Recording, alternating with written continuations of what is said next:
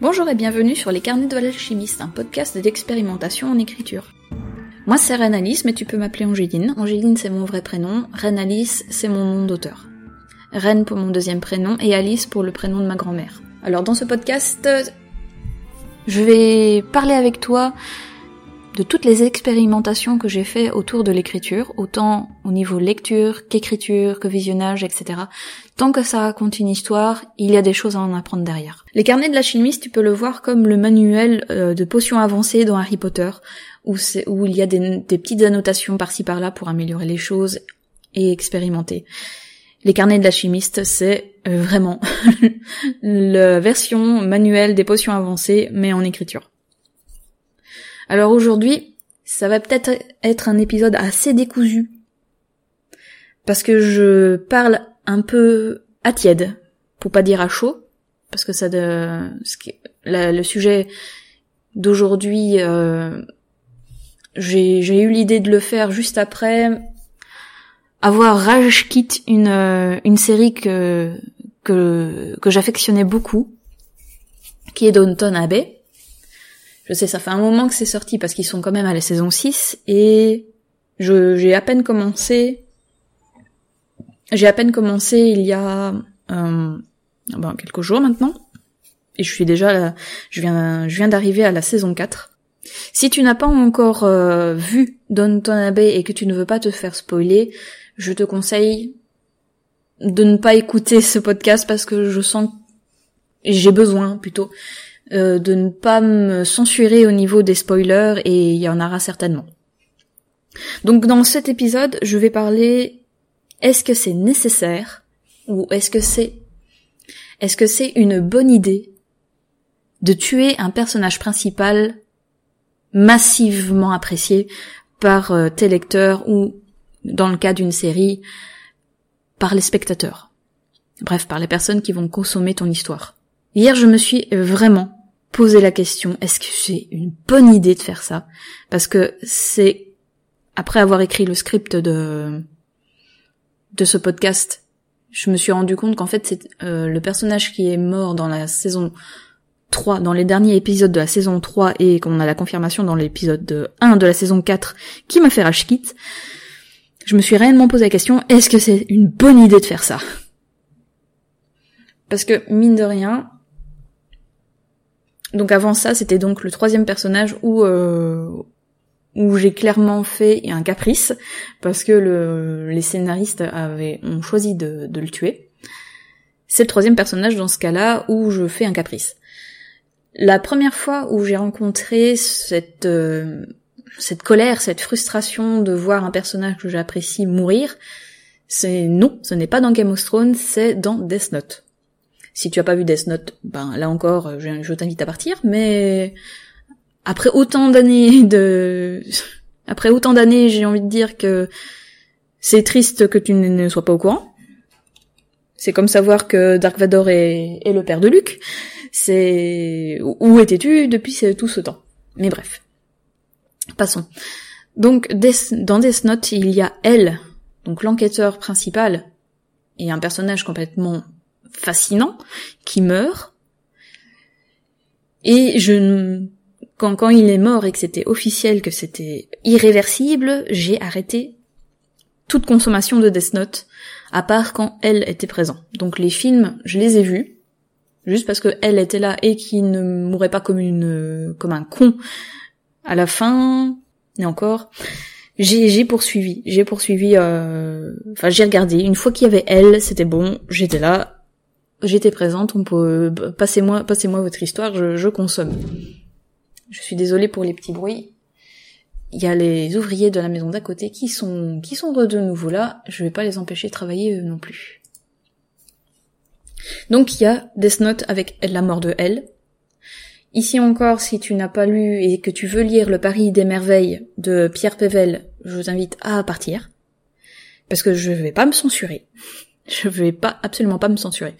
Donc dans le tome 2, à peu près vers la moitié, ou peut-être même vers un peu plus loin que le premier tiers du livre, c'est Louis Griffon qui meurt. Et bon, rien que pour euh, cette partie-là, aujourd'hui, j'ai envie de de tirer mon chapeau à Pierre Pével de la manière dont il fait mourir en tout cas euh, Louis, un peu à la Shakespeare avec Roméo et il meurt. Et j'avoue que étant très attachée à ce personnage-là aussi, j'ai eu une énorme colère sur cette mort de personnage que je trouvais absolument inadmissible alors que j'avais adoré j'avais adoré son, charisme dans, le tome 1, j'étais super contente de le retrouver dans le tome 2. J'avais tellement je, ce personnage, j'ai quand même acheté les, les nouvelles éditions euh, des trois tomes avec une couverture type euh, type Art Nouveau.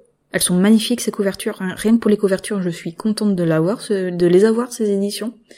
Je n'ai pas encore repris la lecture. C'est pour ça que je que je peux être encore surprise si je reprends la lecture. Et oui, je reprendrai la lecture parce que ce bouquin en vaut la peine. Je reprendrai la lecture. Je ne sais pas si c'est juste un coup, euh, un coup de bluff de l'auteur ou non comme je l'espérais quand même pour Dompton Abbey. Enfin bref. Euh, donc pour euh, pour Louis Griffon, ça m'a fait arrêter. Même s'il y a un flashback qui suit cette scène de mort où on part plutôt dans enfin plus, ouais plus plus en avant dans le passé et on le retrouve sous une autre forme le savoir mort, ça m'a, ça m'a coupé l'envie, ça m'a vraiment coupé l'envie de, de, poursuivre la lecture. D'où le fait que, ben, le tome 2 du Paris des Merveilles m'a, donc les enchantements, non, les enchantements d'Ambremer, ça c'est le tome 1. Donc ça m'a vraiment coupé dans la lecture, et je n'ai plus voulu poursuivre. Donc, la mort de Elle dans Death Note et la mort de Louis Griffon dans Le Paris des Merveilles tome 2, ce sont deux exemples qui m'ont fait arrêter, qui m'ont fait complètement abandonner ma consommation d'histoire, sur une histoire, bien, bien sûr.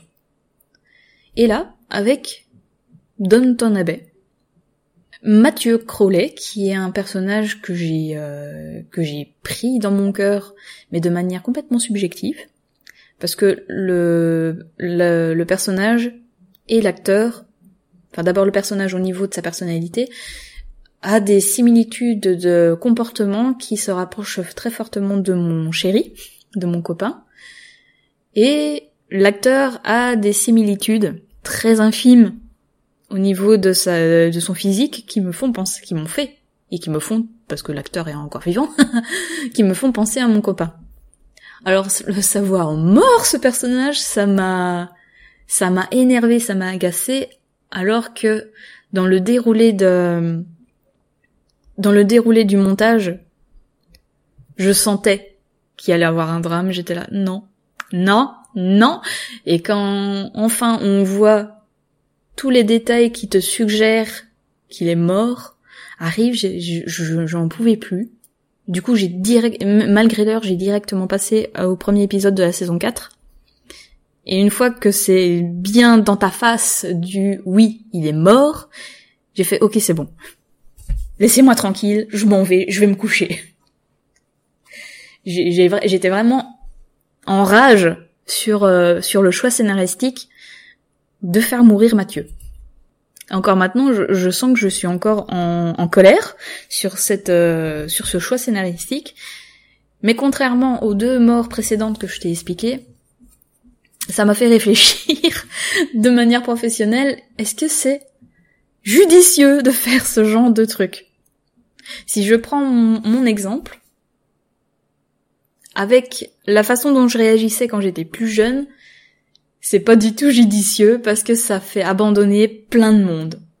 Parce que si je prends mon exemple à moi, ça vient titiller l'attachement. Ça vient chipoter, comme je l'ai mis sur mon, script, la manière dont, dont je réagissais sur ces trois morts-là, c'est un peu un caprice de ma part. C'est un personnage que j'aime qui meurt, et moi j'ai juste envie qu'on me le rende C'est un peu comme un enfant où tu as pris son jouet et lui, il veut juste les récupérer. Donc euh, lui, désolé, j'ai fait une pause euh, pour travaux, pour bruit de travaux. Donc euh, c'est un peu comme un enfant à qui on prend son jouet et, et, du coup moi j'ai juste envie de les récupérer. Ce qu'il y a, c'est que ça vient chipoter ma relation à l'attachement. Et Dieu sait, l'univers sait que j'ai euh, j'ai une relation avec l'attachement autant à des objets qu'à des personnes qui est assez euh, fort, on va, on va dire ainsi. Je suis désolée pour les, pour les bruits de travaux derrière, mais bon, je, je vais pas attendre 50 ans pour continuer l'épisode. En plus, j'ai un bon micro, donc on les entend bien, je les vois sur le, sur le spectre audio. Donc j'ai un, j'ai un, j'ai un vrai... Euh, il y a vraiment un truc derrière l'attachement qui, qui me qui me qui me titille, qui me chipote. Et aujourd'hui, ce qui est bien avec ce, avec euh, cette confrontation, cette confrontation à la mort d'un personnage important et dont auquel je me suis attachée, c'est que maintenant je suis capable de décortiquer ce que ça fait chez moi cette décision justement scénaristique. Donc avec la mort de Elle et celle de Griffon, et notez bien que j'ai pas repris ma lecture, j'ai complètement abandonné ma lecture, et je voulais plus rien savoir. À l'époque, je voulais plus rien savoir. C'était ok, tu m'as retiré mon truc, je t'abandonne. Donc ça, si moi j'ai eu cette réaction-là, il y aura d'autres lecteurs, d'autres spectateurs qui vont avoir la même réaction. Donc si toi tu choisis de faire ce genre de choix scénaristique, il y en aura c'est tu ne dois pas et il y en a enfin il y, aura des personnes qui vont abandonner et d'autres qui vont comme moi aujourd'hui être euh, frustrés en colère. D'autres qui en auront rien à foutre parce qu'ils ne se seront pas attachés. Et c'est ok c'est totalement ok. Ce qui est bien, c'est que ça a, ça a provoqué une émotion justement. Et quand tu écris une histoire, c'est ça que tu veux, c'est provoquer de l'émotion. D'ailleurs, en faisant ma recherche sur euh, d'autres avis euh, sur la mort d'un personnage, j'ai vu plusieurs recherches sur comment créer l'émotion en tuant un personnage. Donc j'ai envie de dire, si ça crée de l'émotion, t'as réussi n'importe quelle émotion, de la tristesse, de la peine, de la colère, de la frustration, c'est une émotion. Donc, tu as réussi ton exercice. Tu as réussi ton job, tu as créé une émotion chez le lecteur. Aujourd'hui, avec ma, maturité et peut-être aussi mon professionnalisme, qui s'est mis en place sur, euh, sur un an, je suis dans une autre optique. Là, là, je suis encore un, plus autant en colère qu'avant, parce qu'avant, c'était limite si toute la colère ne me, ne me brûlait pas un, de la tête aux pieds, où je boudais clairement, je boudais et, il me fallait, il fallait plus me parler de de, de, de, de cette histoire. De Death Note, il fallait plus m'en parler. Euh, du Paris des merveilles, il fallait plus m'en parler non plus. Donc à cette époque, c'était comme ça que je me ressentais à la mort de ces personnages-là. Aujourd'hui, j'ai peut-être rage quitte, mais je n'avais pas cette combustion. Je n'étais pas consumée encore maintenant, quand j'y repense, je sens dans mon estomac que ça grouille, mais ça ne me consume plus. Ça me frustre, et c'est ok, c'est humain, c'est humain de se sentir frustré, mais ça ne, je sens que ça ne va pas m'empêcher plus tard, une fois que j'aurai digéré l'information de cette mort, de, poursuivre certainement le, visionnage de Dompton Abbey. Parce que contrairement à d'autres à d'autres euh, séries et histoires, Downton Abbey c'est pas l'histoire d'un personnage, mais c'est les personnages qui créent une histoire. Et justement, il y avait une vidéo de Lady qui parlait euh, qui parlait de d'Asbin et des Louvre Boss où je ne sais plus lequel. Asbin Hotel, ce serait l'histoire de personnages, si je me trompe pas, et Eluva Boss, c'est les personnages qui racontent une histoire. Et dit ainsi, oui, ça me semble logique, en ayant vu le pilote d'Asbin Hotel, et j'attends que, j'attends des nouvelles d'Asbin Hotel, et en regardant justement les épisodes d'Eluva Boss. C'est là aussi où, du coup, Par exemple, si tu as regardé les chroniques de Bridgerton et que tu as vu aussi euh, Downton Abbey, la, comparaison justement pour, euh, expliquer les subtilités fonctionne. Les chroniques de Bridgerton, c'est l'histoire de personnages. Et Downton Abbey, c'est les personnages qui créent une histoire. Et c'est, c'est un exercice que j'aimerais arriver à faire aussi. Vu que pour l'instant, je suis encore dans le, dans la pratique de, c'est, je raconte l'histoire de personnages. Là, j'aimerais pouvoir arriver aussi à écrire une histoire où c'est les personnages qui écrivent une histoire. Et ça, c'est comme dans un jeu de rôle. C'est là les joueurs racontent une histoire. C'est eux qui le font. En jeu de rôle, c'est comme ça que ça se passe.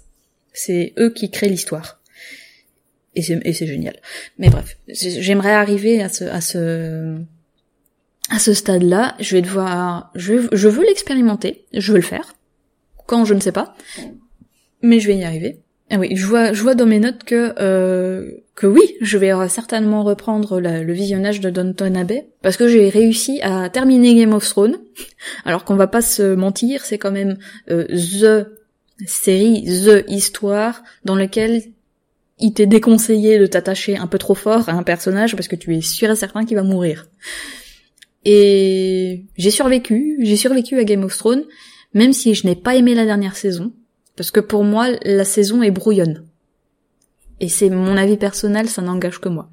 Mais pour ça, et il faudrait que j'améliore mon anglais, j'aimerais bien discuter avec les scénaristes et avec les réalisateurs pour comprendre leur choix, leur ressenti sur le sur choix sur ce choix narratif. En tout cas, là, ça, touche à mon avis personnel. Je pense qu'ils en avaient juste assez et qu'ils voulaient en terminer le plus vite possible, quitte à bâcler. C'est comme ça que je le ressens. J'aimerais bien voir ton avis, si tu l'as vu aussi. Du coup, est-ce qu'on doit tuer un personnage principal ou un personnage qui est apprécié dans, dans ton histoire à toi?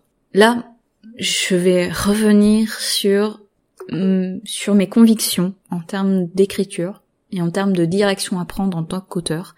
Si tu sens que c'est ce que tu dois faire, alors fais-le. Parce que là, du coup, je m'en remets au bien-être de ton intrigue si, et à ton discernement. Si la mort d'un personnage, qu'importe qui il est, sert l'intrigue, alors il faut y aller. La mort de Matthew Crowley dans Dompton Abbey, étant donné que la série c'est un drame, forcément, ça allait servir l'intrigue. C'est pas le premier personnage qui meurt. C'est pas le premier personnage auquel j'avais un attachement qui meurt. Mais c'est celui qui m'a provoqué le plus d'émotions le plus de frustration, mais qui sert malheureusement à l'intrigue.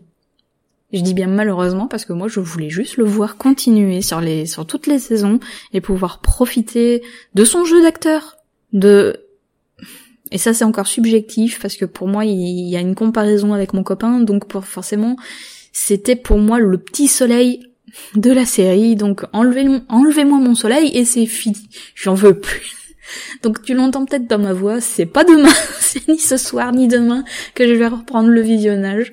Je sais pas ce que je vais faire ce soir. Mais c'est pas encore le moment pour moi de, de reprendre, euh, de reprendre. Enfin bref, si du coup la mort de ce, du personnage que tu veux, que tu sens qu'il doit passer l'arme à gauche sert à l'intrigue, alors il faut y aller même si ça provoque une invasion, une livraison de sel, comme chez moi là en ce moment. c'est si, même si ça fait ça, c'est, j'ai envie de te dire, s'il y a du, du sel qui vient justement de tes lecteurs, prends-le comme un indice de qualité. Réellement. Prends-le comme un indice de qualité. Surtout si c'est des personnes qui t'ont dit juste avant qui kiffaient ça.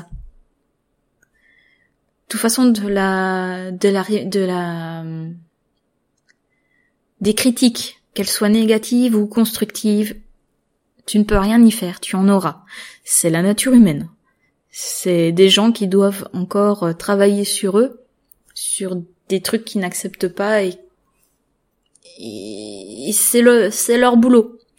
T'as, tu ne peux rien faire à ce niveau-là. C'est des paramètres euh, dont tu n'as aucun contrôle et c'est ok. Et je sais à quel point c'est compliqué de lâcher le contrôle. Mais, mais vraiment. Et là, je, là, ça me fait rire de dire ça parce que je sais que je vais devoir le faire moi-même. Il faut complètement euh, te détacher de ça. C'est ok. C'est ok et t'as réussi ton job. Si tu dois le faire parce que tu le sens que ça sert ton intrigue et ça ne va pas gâcher la qualité de, de ton histoire, c'est ok, fais-le. Parce que tu peux aussi aller dans le cas contraire. Tu gardes, tu gardes ton personnage. Allez, prenons, prenons, allez, prenons l'exemple. Pour Dompton Abbey, on gardait Mathieu, on gardait Mathieu Crowley pour la suite. Je n'ai pas encore vu la suite, hein. Mais prenons l'exemple, il était simplement dans le coma, ça aurait servi aussi l'intrigue. Ça aurait certainement créé de, de belles scènes de le garder euh, dans le coma. Le faire revenir, ça aurait apporté de la joie et de la lumière, c'est sûr. Mais est-ce que ça aura, est-ce que ça aura permis à l'histoire d'aller plus, plus haut et plus loin? Malgré mon attachement pour ce personnage, je ne crois pas. Moi, ça m'aurait fait plaisir de continuer à le voir, mais je comprends aujourd'hui le choix scénaristique parce que mine de rien, on parle quand même d'une histoire qui se passe en 1921 je ne suis pas très qualifiée, je ne suis pas qualifiée, plutôt, je ne suis pas qualifiée en médecine, mais ça m'étonnerait qu'en 1921 on avait le matériel et les connaissances médicales adéquates pour regarder quelqu'un vivant dans le coma. Ne serait-ce que pour euh, les chroniques de Bridgerton tome 2,